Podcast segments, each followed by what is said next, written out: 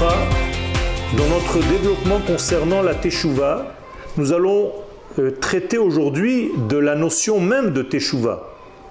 Or, la Teshuvah peut se traduire par deux manières différentes. En hébreu, Teshuvah veut dire une réponse à une question. Et la Teshuvah est synonyme aussi de retour, la chouve. Autrement dit, la Teshuvah peut se traduire ou par retour, ou bien par réponse. Eh bien, nous allons traiter, Be'ezad Hashem, ces deux possibilités aujourd'hui.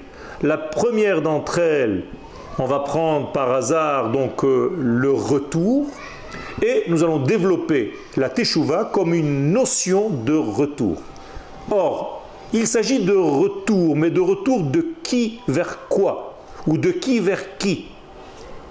Eh bien, à l'inverse de ce que nous avons l'habitude de croire au niveau de la Teshuvah, et de dire comme si l'homme devait revenir quelque part, je dirais plutôt, pour être plus précis, que l'homme doit juste aider le divin à revenir lui-même sur terre.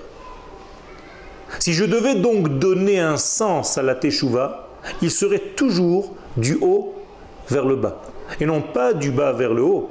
Nous n'avons nulle part où aller.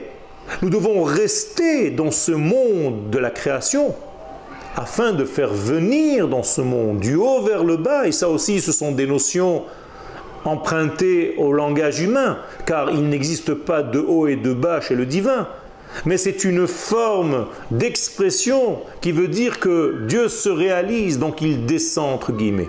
Bien entendu, il ne descend nulle part car il n'est pas en haut pour descendre en bas. Il remplit et emplit le monde et au niveau de l'espace et au niveau du temps et à toutes les notions et même au-delà.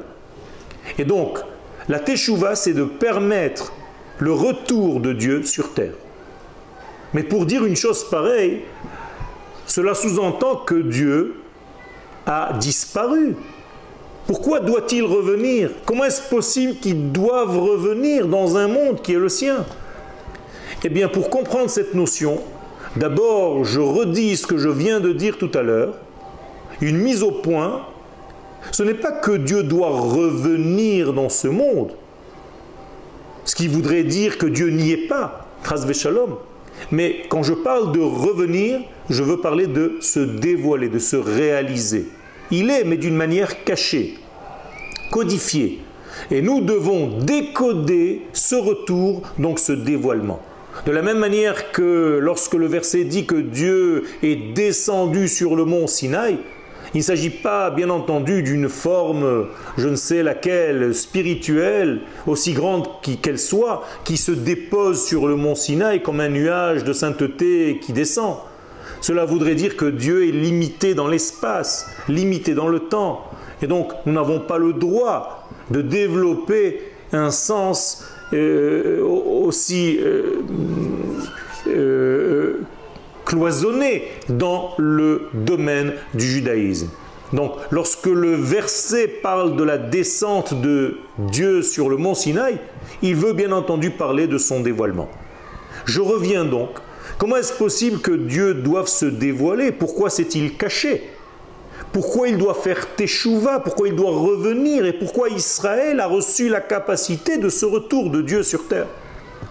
Nous sommes en réalité le moyen par lequel Dieu revient ou se dévoile, comme je viens de préciser, dans sa création.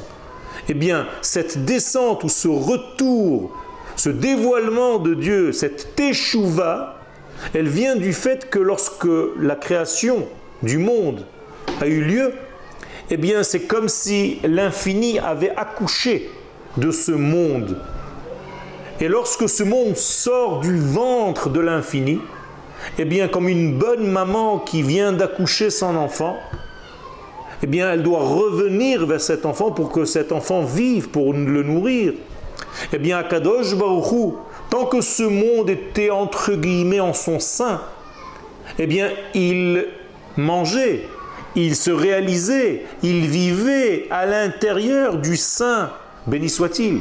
Mais lorsque le monde est sorti, en hébreu bara, qui veut dire à l'extérieur, une mise en dehors, Bereshit bara Elohim, bara Elohim et eh bien, lorsque cette création qui ressemble à ce bébé est déjà dehors, et que le cordon ombilical a été découpé, eh bien, ce monde est voué à la mort.